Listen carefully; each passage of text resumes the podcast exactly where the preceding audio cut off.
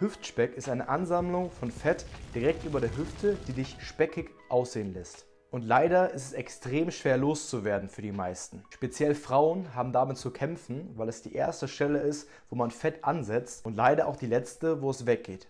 Und eins der schlimmsten Sachen, die du machen kannst, um dort das Fett loszuwerden, ist eine Crash-Diät. Weil Crash-Diäten dich extrem stark einschränken und sofort für einen Jojo-Effekt sorgen. Du wirst schnell aufgeben und das Fett sofort wieder ansetzen. Vielleicht sogar noch mehr als vorher. Es wird schlimmer und schlimmer. Stattdessen will ich euch elf einfache Sachen verraten, die ihr noch heute machen könnt, Erstens, beachte den thermischen Effekt beim Essen. Du musst eine Ernährung essen, die sehr viel Lebensmittel hat, die einen hohen thermischen Effekt haben. Der thermische Effekt von Essen ist im Grunde genommen einfach nur, wie viel Energie dein Körper braucht, um das Essen in Nährstoffe umzusetzen, für Verdauung etc.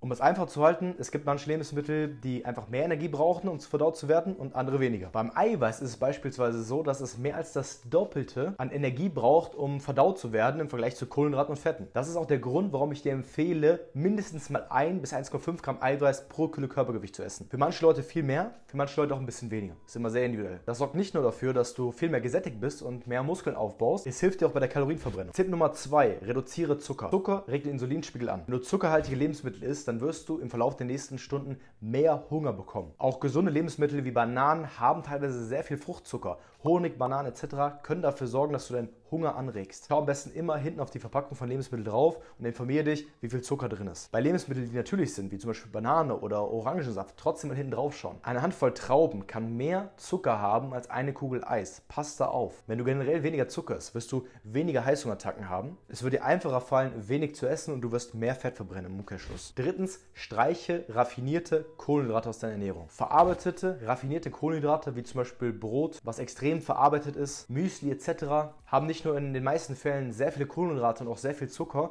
sondern auch andere Zusatzstoffe, die dein Heißhungergefühl anregen. Wir haben ganz viele Gewürze, Geschmacksverstärker und so weiter und so fort. Die Lebensmittelindustrie hat es sich als Aufgabe gesetzt, dafür zu sorgen, dass wenn du ein Lebensmittel von ihnen isst, danach noch mehr Hunger bekommst. Da sitzen Wissenschaftler dran, die Millionen Budget haben und den ganzen Tag sich über nichts anderes Gedanken machen, als dafür zu sorgen, dass wenn du diese Packung Chips isst, dass du danach noch viel mehr Bock auf die Chips hast oder auf anderes Essen. Versuche deine Ernährung also so natürlich und naturbelassen wie möglich zu halten. Darfst du immer noch mal was Ungesundes essen? Klar, aber übertreib's nicht. Viertens, baue genug Ballaststoffe ein.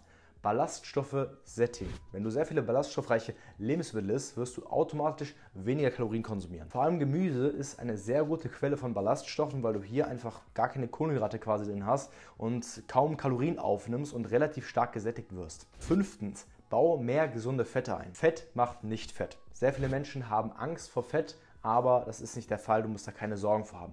Baue einfach mehr gesunde Fettsäuren ein. Avocado, Lachs, gesunde Nüsse, all das sind super gesunde Lebensmittel. Gesunde Fettsäuren sind gerade bei Frauen sehr wichtig für den Hormonhaushalt, dass man sich gut fühlt, dass man keine Heißhungerattacken hat, dass man langfristig dabei bleiben kann. Pass aber hier auf, auch wenn das Fett gesund ist, hat es sehr viele Kalorien und wenn du damit übertreibst, dann wirst du zu viele Kalorien konsumieren und nicht abnehmen können. Wenn du eine Handvoll Nüsse hast oder eine Handvoll Chips, dann ist die Handvoll Nüsse natürlich gesünder, hat aber eventuell mehr Kalorien, weil mehr Fett im Vergleich zu einer Handvoll Chips. Tipp Nummer 6, macht Kraftübungen. Bau ab und an gezielt ein paar Kraftübungen ein, denn dadurch wirst du Muskulatur aufbauen und die Muskulatur, die jetzt schon hast, behalten. Was bringt es, wenn du abnimmst, dann ist dein Körper auch immer dazu gewillt, eine gewisse Muskulatur abzubauen. Und du willst ja 10 Kilo abnehmen und davon sollen das meiste auch Fett sein. Es bringt ja nichts, wenn du 10 Kilo abnimmst und 8 Kilo davon eine Mischung ist aus Muskulatur und Wasser. Deswegen signalisiere deinem Körper, dass er die Muskulatur, die du jetzt schon hast, behalten muss und das am besten mit Krafttraining. Baue auch dadurch zusätzlich nochmal Muskulatur auf, was dafür sorgt, dass du am Ende besser aussiehst. Es ist gesünder und du regst deinen Leistungsverbrauch an. Du verbrennst einfach mehr Kalorien im Ruhezustand. Wenn ich hier sitze und Muskulatur habe, ich kann auf der Couch abends liegen, mit mehr Muskulatur werde ich da einfach mehr Kalorien verbrennen, ohne mich zu bewegen. Ich kann also mehr essen. So vermeidest du es, dass du nachher mit 1000 Kalorien da stehst und trotzdem nicht weiter abnimmst. Tipp Nummer 7. Baue viele Schritte ein. Jeder Schritt macht schlank und je mehr Schritte du machst, desto besser. Viele Leute machen irgendwelches Cardio, irgendwelche Übungen, die ihnen gar keinen Spaß machen und bleiben nicht dauerhaft dran. Probierst du einfach mal ein paar Schritte einzubauen. Denn mit zum Beispiel 7000, 8000, vielleicht sogar 10.000 Schritten pro Tag verbrennst du teilweise genauso viel Kalorien wie bei einer Stunde Joggen. Zudem sind Schritte für die meisten Leute sehr gut machbar. Es macht vielen Leuten Spaß und ist überhaupt gar nicht anstrengend. Du musst keine 10.000 machen. Wenn du sagst, ich habe nur Zeit für 5, dann machst du nur 5. Wenn du 12.000 machen willst, kannst du 12.000 machen. Je mehr, desto besser. Schau aber, dass du eine Bewegung machst, die auch zeitlich bei dir in den Alltag reinpasst. Achtens, schlaf genügend und richtig. Ja, man kann falsch schlafen und die meisten schlafen falsch. Hast du Heißhunger? Bist du teilweise müde? Hast du Fressattacken abends? Nimmst du nicht ab? Dann kannst du wahrscheinlich auch schlecht schlafen. Im Schlaf findet die Fettverbrennung statt. Wenn du zu wenig schläfst, wirst du Heißhunger haben. Du wirst schlechte Entscheidungen treffen. Wenn du müde bist, dann wirst du eher zu ungesunden Lebensmitteln greifen. Deswegen sorg dafür, dass du ungefähr sieben bis neun Stunden schläfst und noch eine gute Schlafhygiene hast. Bedeutet, am besten zu einer ähnlichen Zeit schlafen gehen, nicht zu nah vom Schlafen gehen, was Großes essen und so weiter und so fort. Neuntens Gemüse. Du sollst auf jeden Fall volumenreich essen. Das heißt, viel Essen haben mit wenig Kalorien und da ist Gemüse einfach das Beste. Wenn du eine Portion Essen hast und du isst dabei eine große Portion Gemüse, dann nimmst du fast gar keine Kalorien auf. Es sättigt dich enorm lange. Du hast sehr viele Vitamine und Mineralien, die dafür sorgen, dass du keinen Heißhunger bekommst. Und du fühlst dich gut und gesättigt. Es hat überhaupt gar keinen Nachteil, viel Gemüse einzubauen.